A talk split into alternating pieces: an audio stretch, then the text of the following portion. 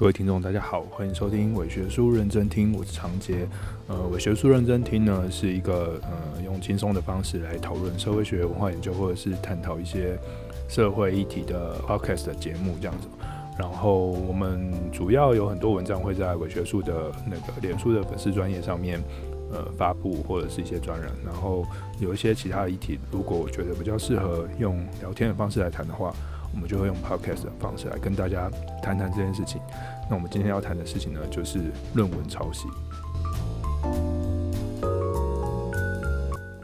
好，嗯、大家应该最近这几天应该都有看到一个新闻吧？对不对？就是那个高雄市长候选人李梅珍，对他的那个呃，被指出说他二零零八年的时候的硕士论文《台湾对中国大陆之贸易分析》。里面有非常非常多的部分是呃抄袭，是有抄袭的嫌嫌疑哦。然后经过很多新闻检检视跟报道，然后嗯发现说哦，里面有一部分呢是那个政大中山所助理教授童正远在呃两千零五年的时候发表了一个一个文章哦，在谈那个呃两岸经济互动的文章。那呃。后来又又又有人延伸，然后去发现说，哦、原来他的这个事业而已嘛，我说还好这样啊，就有人在开玩笑说啊，那这事业还好，那整本抄才就抄抄事业还好，就发现说，诶、欸，后来他大家去比对后面的其他的文章部分，就发现他有很多很多部分其实也是跟呃台大呃台北大学公共行政及政策学系硕士生的这个这个同学。他在两千年的时候所出版的一个论文，对，在谈两岸，也是谈两岸经济，还有台商投资的这种分析的。所以基本上他的呃里面真的整个论文里面有很多部分，很多部分都是呃嗯抄袭的方式来来来组合而成这样。那呃有有很多，当然是有一些报章杂志会去做。分析跟呃去做比对这样的，所以你可以看到里面其实有蛮多地方的确是呃用各种的组合方式啊，或者是剪贴的方式啊，或者是呃直接引挪用的方式啊，然后来来来构成它的这个论文的本体。所以其实嗯，我我我看这件事情应该就是呃就是这样子啦，因为它还蛮明显的，就是整本都都有抄嘛这样子。那这个事情可能呃会有。两个部分呢，一个部分是当初他在念这个硕专班的时候，呃，他是不是自己写论文？呃，其实现在台湾，好，不要不要难，不要讲台湾了，就是很蛮多地方，其实有一些人们，就是他可能自己论文硕士论文写不太出来，呃，然后他就会请论文代写。对，论文代写就是，呃，你可以找一些人，然后那些那些人他们。有一些写论文的能力，然后他就会帮你把你的硕士论文整理出来，然后变成你的论文这样子。那你就要只要付一笔几万块的钱，他就帮你写论文。那基本上，呃，如果呃李梅珍他是请别人来帮他代写的话，那李梅珍自己本身也是一个冤大头，对，他花了钱，然后就是别人帮他贴了一篇文章这样子，然后就是他自己也是受害者。可是如果是他自己有意识的去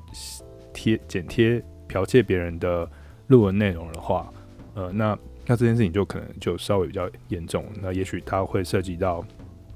呃别人的著作权，然后也会违反呃学位授予法。那嗯，他的自己的学位可能就会不保。然后当然他他自己的诚信可能也会不保。所以对他的选举来来讲，或对他的政治政治之路来讲，可能就没有这么。好，这样子，好，所以呢，呃，这件事情就让我想到说啊，最近其实也是那个呃，硕士论文、呃，博士论文等等的这些口试的这个最后期限，这样子，在大家都会在八月初、七月底的时候，赶在这个学期末末的最后、最后的时候，然后赶快呃口试，或者是赶快把论文修改完，然后交出去，这样。所以呢，这个时候我们老师们就会呃参与很多次的。口尾也好，或者是担任你的指导教担任指导教授，然后去去帮你做口试也好。那我们在这一阵子会做，从学期末一直到现在都会做很多这样的事。当然还包含了就是大家在学期末学生们的期末报告。然后也许在嗯七月初的时候，我们可能就已经改完了啦。但是我们就是一直在看这些东西。所以其实现在这个时候就还蛮适合跟着这个李眉蓁的风潮，就还蛮适合谈谈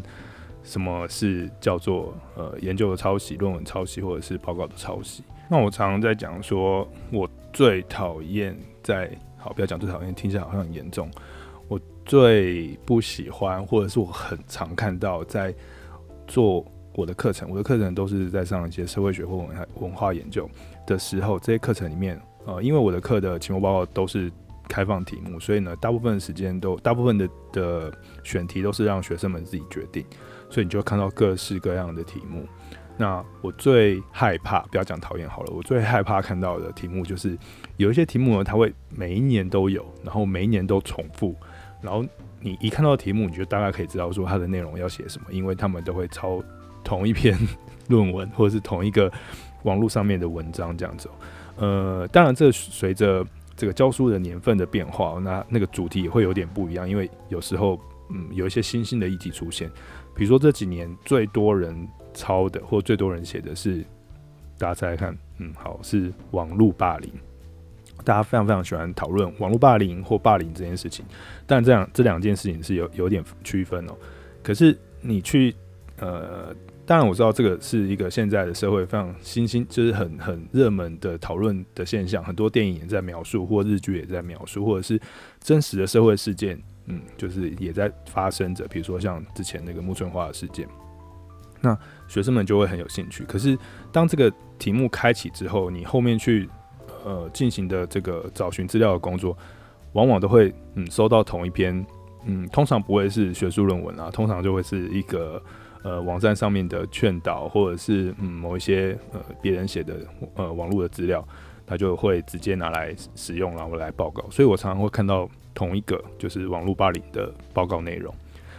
然后另外呢，几个有其他几个主题也是每一年都会看到的，就是我会觉得说，不要让不要再让我看到了。比如说宫崎骏的动画内涵意义是什么？哦，环保一体反战。当然，这个是大家都呃在有关心宫崎骏动画的人，应该都会蛮知道他在这个主题上面的耕耘这样子，而且他的动画的表现也是在这些面向上。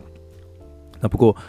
大家实在是就是。抄的内容都很像，所以我就是都会背了，然后我也知道里面大概会写什么。然后另外还有两个一条，一个是呃迪士尼公主与女性主义，哦，这个是一个大抄的题目，这样子就是呃大家对于呃迪士尼公主的角色变化跟女性主义的这个嗯女性的女权发展之间的关联性，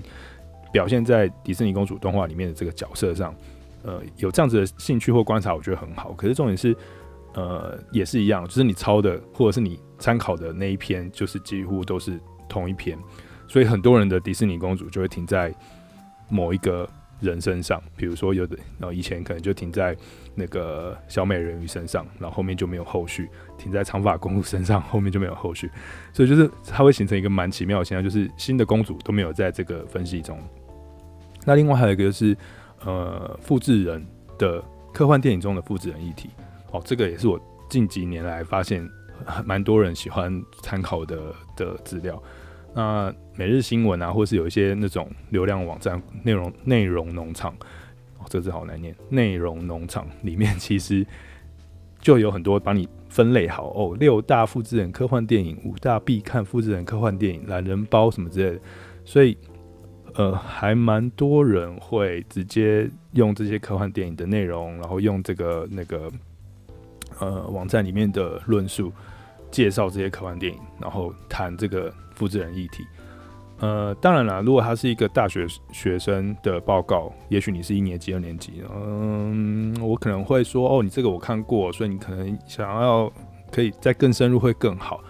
呃，等等这样子。如果你三四年级或者你是硕士生的话，那这样子的报告或讨论就很没有意义嘛，你就是看了一个东西抄了，但是你并没有。吸收到，你也没有做任何的分析，这样这样是其实是蛮可惜的。所以我为了要防止报告抄袭这件事情，就是我的课程中的报告抄袭这件事情，所以其实基本上呃，大家的我会期待大家是呃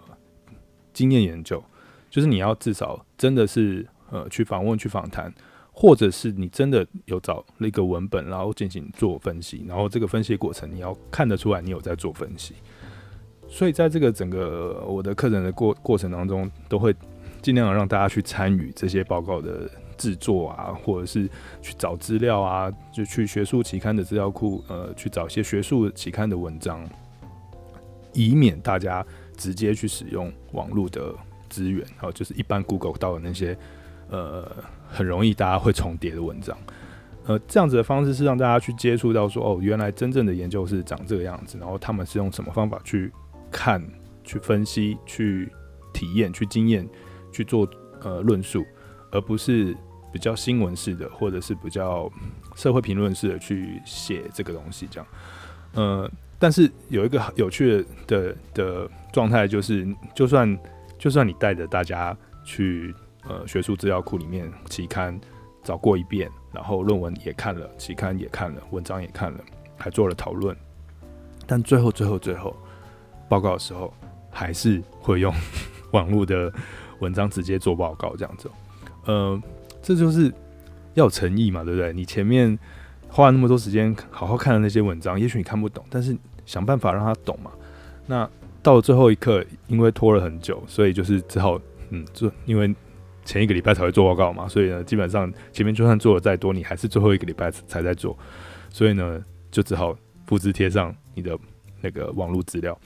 我觉得要抄 OK，可是请你嗯，就是有一点诚意，就是你至少告诉我你抄什么地方，然后你复复呃你是呃呃你的那个 reference 是什么，你的参考的网站在哪里，然后不要复制贴上。就算你复制贴上，那也请你把排版排好。这个就是，呃，这个我我觉得这个是，呃，台湾的高等教育的学术环境里面，好，教育环境里面还没有到学术教育环境里面一个比较奇妙的地方，就大家可能比较没有这个这个意识哦，可能呃，我们会觉得啊，不要浪费时间在这个报告上啊，不要让那个考试考那个比较重要，这个东西就随便弄就好，所以就会养成一个习惯，就是随便弄，随便找个资料贴贴就好，放放就好。那当然，我们老师也会负责任啊，因为我们并不会很严正的去我啦，我不会很严正的在课堂上指出说，哎、这是抄的，对，因为我觉得，嗯，面子也是很重要，所以，嗯，呃，就造成这样子大家的一个某少数人的习惯，这样，我觉得这样不是很好，所以就会反映到李眉蓁的事情上面，这样。那，呃，对，李眉蓁的事情就是一个比较目的导向。或者是对，就是他就是为了毕业拿到学位，后面可以比较方便做其他的事，所以他可能代笔，可能自己整理，对，然后就形成他的论文。所以这个就是一个嗯，不在意那个过程啊，也不在意研究的内容是什么，内涵是什么，就是他只是要那个学位这样。同学们，大家啦，就是在我们从小到大读书的过程中，我们一一定会有报告是有抄啊，或者是稍微贴啊，或者贴很多啊这样。那其实。身为我们老师的人啊，就是我们很明显就可以看得出来，对，就是我们常常在看大家的报告的时候呢，就会觉得啊，就是你知道一股火这样子，就第一看题目就会觉得有火了，这样就是啊，这题目又来了这样子，这东宫崎骏不要再给我宫崎骏了，烦死了啊，不要再给我迪士尼公主了这样子，复制人到底要复制到什么时候？就是呃，基本上看题目就大概会知道内容是什么。然后第二个就是你看。本文内容的时候，其实你也会很容易的发现很多很多那种很插棒，就是刺目的地方，就觉得那边就是看着很不顺眼，而且就很明显就是就是剪贴。那你你们不能够好好的把它整理一下吗？比如说最明显最明显的就是空格，就是空格这件事情呢，大家看不出来吗？还是你们不愿意？就是大家学生们不愿意去整理这样？比如说开头的空格是空一格还是空两格还是不空格？通常剪贴的文章一定会乱七八糟在开头这个地方哦，行距那些太细也不讲了，就空格这件事情，空行、空格、断行这件事情其实就很明显，明显到你没有办法忍受这样子。然后行文中也会有很多空格哦，你只要发现这些行文中有空格的这篇文章，通常都是用抄袭的。那为什么呢？因为直接从网站上。复制贴上贴上来嘛，那有时候网站它的断行会在 Word 上会不一样，所以呢，在那个你的报告里面，这些纸本里面就会发现有很多空格，莫名其妙的地方，莫名其妙的有一个小小空格，你自己可能看不到，可是老师们看了几万份的报告了，所以呢，就是嗯，一随便看就会看得到。第二个就是标点符号，对，标点符号呢，呃，有时候没标句点，有时候标了两个逗点，呃，有些絮乱这样走，所以其实也也也是蛮容易看到，嗯，你的这个剪贴的状态是什么。那第三个就是也是蛮严重的一个，就是很容易看得出来，就是年份，呃。如果是现在让大家去做一个论文或者做个研究，那已经两千二零二零年了嘛，所以你的资料大概会是在呃二零一八年、一九年这三年内，嗯，所讨论的事情这样子。那如果你的资料或者是你的内容或者是你参考的文献都是一九多少年或者两千零一年、零二年的时候，或是你的图表或是你的数据统计资料都是。呃，一九多少年，或是两千年左右的东西，那其实一看就会还蛮明显的感觉到说，你的研研究或者是报告或是论文是用抄袭或者是剪贴某一段，或者整个挪移某一段，因为你的年份没有更新，那这个是还蛮明显的感受到的。这样，那其他还有一些比较细微的哦，这个就是老师们可能自己呃有经验一点就会觉得。还还蛮差吧的，就还蛮明显的。比如语气的用用字语气，有时候如果你去剪贴的是那个新闻的资料的话，那你没有改写，对，请大家也改写一下，这样哈。你没有改写的话，你就会有很多浮夸的用字遣词在你的报告当中，或者是我觉得报告我都可以原谅，但是在你的论文当中，我就觉得嗯，论文是可以这样子吗？这样。对，呃，比如说很浮夸，家贫如潮的什么什么什么，人山人海，排山倒海而来的什么什么什么，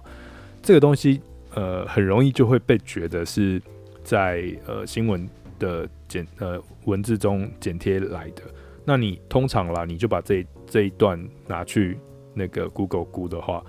你就会发现，嘿，还真的就是某一篇文章，对，某一篇新闻，因为它看起来还就是那篇新闻。那呃，新闻风格也会有感觉嘛？就像刚刚讲，它用字遣词不一样，有时候是整篇的呃整段的论述跟别段的论述的讲法、叙事的观点，或者是第一人称、第三人称，或者是呃使用的词语会呃气氛不一样，那就会很明显感受到说啊，原来这篇文章由三四由三四篇文章所剪贴而成，所以其实真的都看得出来这样子。那另外还有一个就是比较认真一点的同学们这样子，可能就会，嗯，呃，也许他真的看了很难的书，或者是也许他稍微更认真的去做了资料的统整，但是你就会发现，会有一大篇，可能两段或一大段的艰涩概念哦，德西达讲了一个什么演绎，然后怎么布拉布拉布拉，然后连二元对立什么什么之类结构什么，哦，我都看不懂了，然后你你可以写得出来，然后并且并没有一个。出处或者是 quote 出来说你是呃你是呃出出自于哪里？那这个就会说啊，你很认真，你想要找一些艰涩的理论资料来支撑你的看法或观点，但是你没有使用出处，就是你没有诚诚实的去引用你所引用的地方。那这个这几个就是平常我们在看论文的时候，或者是看报告的时候最明显的感受，这样子。我只是觉得啦，就是要要抄 OK，但是要诚意一点，就不要直接找一些网络资料复制贴上嘛。你好歹也是找一些期刊资料复制贴上，或者是你好歹就是好好认真的看完那几本书、那几篇文章，然后你把它整理整理，然后自己用手把它打进去。打进去之后，你就会有自己的语感嘛。那你自己也会对这个东西有认识，然后你也会加上一些嗯标点，重新下标点符号啊，重新下一些引用。那这样不是对你也好，对大家都好吗？这样，那所以就是这个，就是在呃做呃写报呃看报告跟看论文的时候，还蛮常感受到的的事情，这样子。然后今天早上的时候，我就看到那个毕恒达老师，他就哎、是今天早上吗？就是他就是呃，因为大家如果你是那个啊大学生、硕士生、博士生的话，大家应该知道毕恒达老师他就是有。写了一本书，叫做《教授没告诉你的事》，这样子，就是专门在告诉研究生们如何写论文啊，如何找教授啊，如何找题目啊，整个写论文的过程大概是怎么样？这样，那那呃，所以他那个毕恒达老师在这个台湾学生、台湾研究者这个写论文这件事情他提供了很多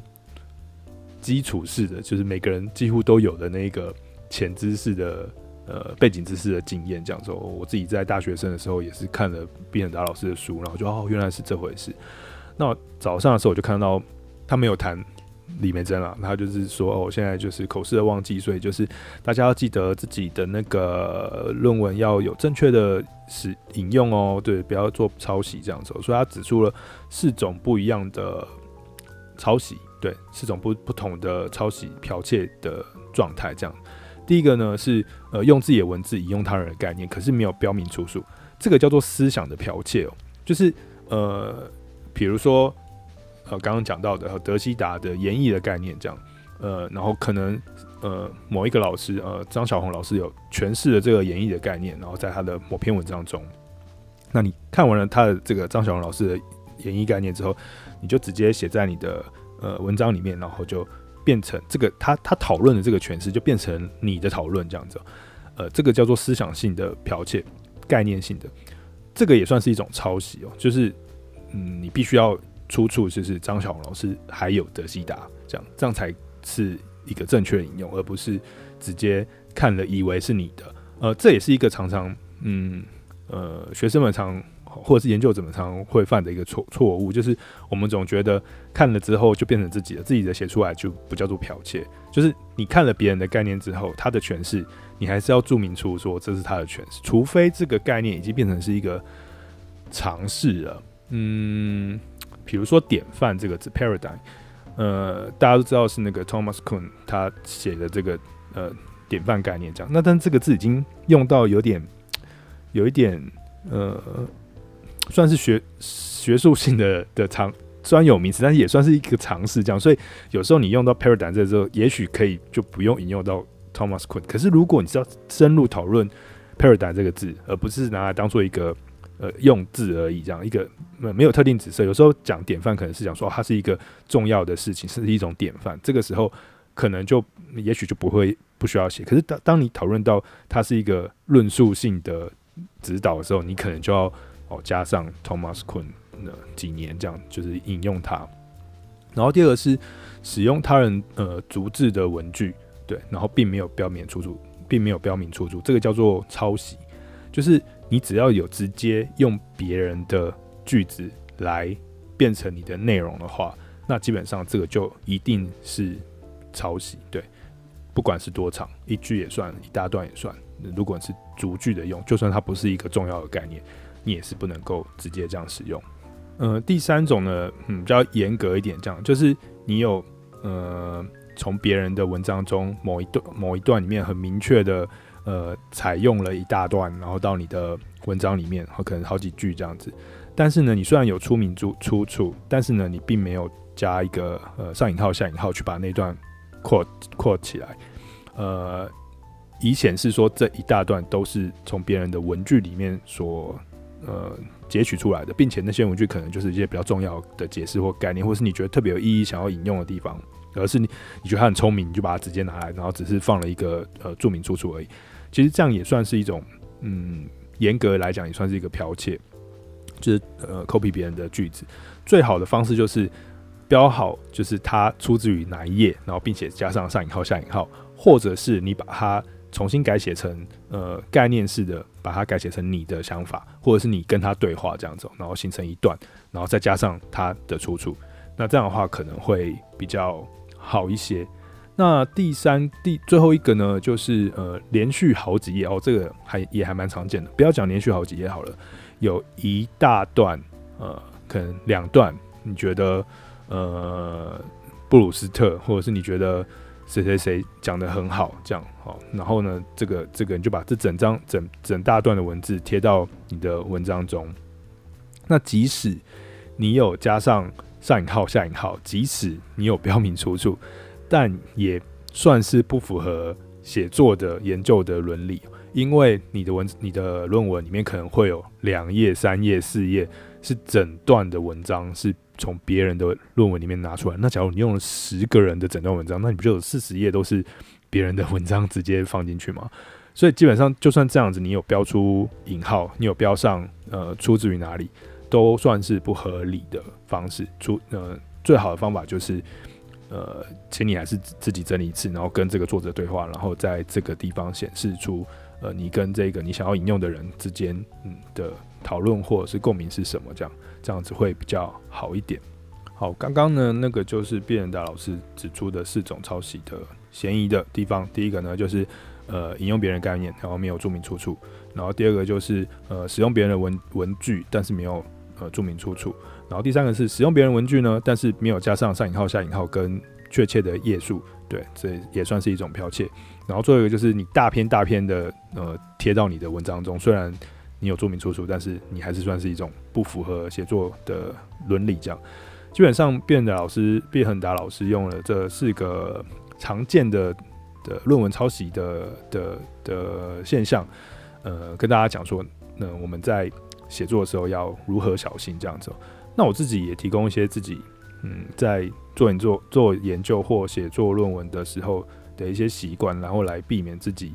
有可能有抄袭，我以前也是会有碰到有点类似像抄袭的情情况，对我也是有有被指出，所以你这边标明不清楚这样子，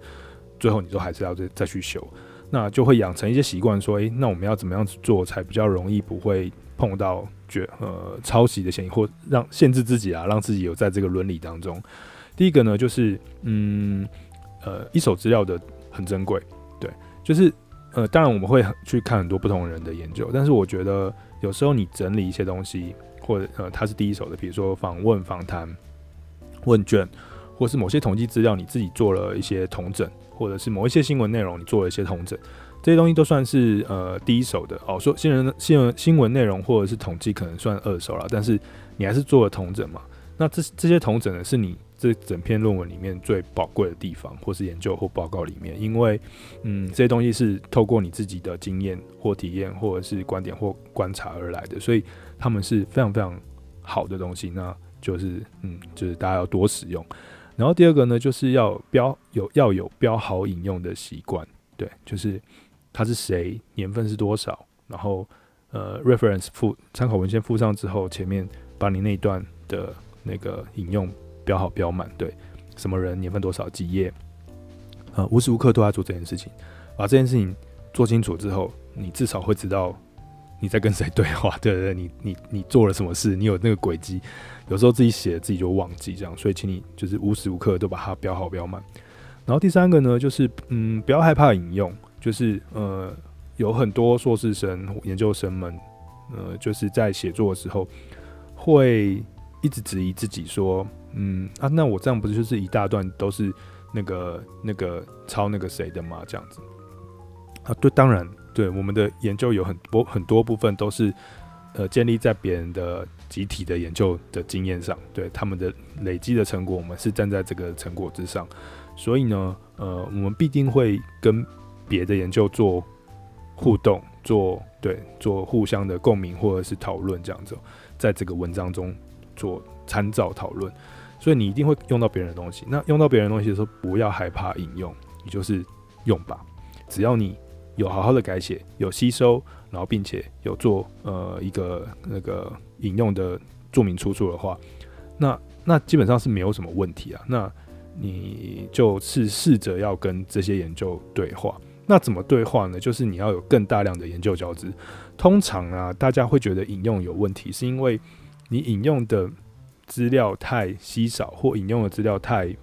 呃繁杂、繁杂不够清晰，路径不清晰，或是你引用的资料有缺陷、缺失，或呃没有系统性，所以就会觉得哦，你只是复制贴上。可是如果你在做文献的整理的时候，你有足够的系统性的大量的资料交织，然后并且有好好引用的话。基本上通常都会产生一个综合的观点，并且可以产生你自己的观点跟这些资料或这些研究者之间的的互动啊，或者是之间的关系。所以，呃，你只要整整理的够好够满的话，那通常呃这个引用或者是你的论文写作就比较不会有什么问题，因为你自己知道你自己在跟哪一个系谱说话这样子。那最后一个就是，其实呃现在各个学校都有一些就是论文。原创性比对系统啦，就是有几个不同的系统可以用。呃，通常是开放给老师，因为老师会去看大家的论文 是不是有错，就是你把论文丢进去丢进去之后，他就帮你搜寻一遍，然后里面呢只要有文句跟其他论文很像的呢，他就会去跟你做比对，然后就会找到哦百分之多少像，百分之多少像这样子。所以就是其实大家要抄，很容易就会被发现了，因为我们只要丢到东西里面，然后等几秒钟，然后就出来之后就会知道说你有没有抄了这样。所以呃嗯，就是大家嗯不用不用，第一就是不用害怕引用了，然后第二就是你要抄的话，就是请你就是用一个比较跟他对话的方式，你把它想象成这不是抄，这是跟其他的研究者对话。你要跟他们的内容对话，这样，然后对话之后，你们才会有新的火花产生嘛。然后，对，这样子会是一个比较好的状态。那我自己，当然我自己也有类似像抄袭的经验，因为我呃很多的写作嘛，就比如说会放在部落格啊，放在脸书啊，放在呃专栏啊什么等等各种地方。那有时候你去写部落格的时候，你可能就不会这么严谨的去。嗯，做这些引用的动作，对，所以呢，可能你有时候在写那些部落格文章，对，它是你自己的嘛，你自己加，然后所以你就不会加出处，有有些地方就哦带带带就带过这样。那可是有时候你回头过来，就是你整理这些文章，然后你又想要拿来整理成你的专栏文章，或者想要整理成你的学术文章的时候，呃，你就会会忘记说，诶，我这个到底是从哪里找来的？然后你就会以为觉得这个是自己写的，然后就直接把它啊放放放进去，然后做同整，然后做编辑，然后变成一篇一篇文章。然后我就曾经因为这样子，然后就就被指出说：“哎，你这一段为什么没有加上引用？因为我那一段可能是某一个老师呃曾经做的研究或说过的话，这样子，我居然没有把它拿来做呃，居然没有做引用，因为我是直接拿我的部落格文章来来放到我的文章中，所以这就会有一些。”呃，写作伦理的也伦理的问题，第一个就是你你自己拿自己的文章去贴，哦，这有一个问题。然后第二个问题就是你的文章原本没有做引用，所以后来，呃，大部分我在做那个脸书上面的贴文啊，或者是做那个呃专栏的时候，写作的时候，或者是影片啊什么，我通常都会对，就是会清楚的引指出说是至少会指出说是谁说的。然后他是大概是是出自于什么地方这样子，然后有些人说啊，怎么那么麻烦，就是写一个这个脸书文章，然后后面还要附出处这样。哦，我觉得它是一个嗯，培养习惯自己的写作习惯了。好啦，其实呢，呃，在这个不管李眉蓁的事情如何啦，就是我们在做研究、做报告，也许你是大学生也好，你是硕士生也好，你是博士生也好，就是我们在写作的时候。都会有一些嗯不好的坏习惯，然后可能因为我们的目的目标主义，或者是我们呃我们的目的主义，或者是任何的懒惰，或者是呃没有办法突破这样子，所以我们就找了一些便宜形式的方法来做这件事，那它就会有损我们的知识的成果。那其实这个就长远来讲是对知识是不好的，那就自己个人名誉来讲也也不是很好的。那一般来讲，在那个研究当中会有几个东西是。我们会常常见到的跟研究伦理相关的缺失，第一个就是抄袭嘛，刚刚已经有讨论过抄袭这件事情了。然后第二个呢，就是捏造跟篡改资料，比如说 reference 嗯是假的啊，或者是你的统计资料是嗯有稍微把它变得比较显著啊，这也是一个。然后还有研究资料收集跟处理不当哦，比如说呃统计资料的道德问题，就是你凸显了什么资料。对，你没有去篡改它，但是你凸显了什么资料，它可能会有一些道德问题。然后后面就有一些比较嗯那个自然科学的，比如说人体实验啊、动物实验啊等等这些其他的面向。所以其实嗯，无论你是在做报告，或者是你在做研究啦，就是我们还是有很多所谓的学术伦理，就是会需要去注意的这样。那这个学术伦理，当然在教育的体系里面，在学校里面，在拿学位的时候，也许你不是很容易注意这样。可是，谁不知道你有一天会出来，对，选市长，或者是你有一天出来选总统，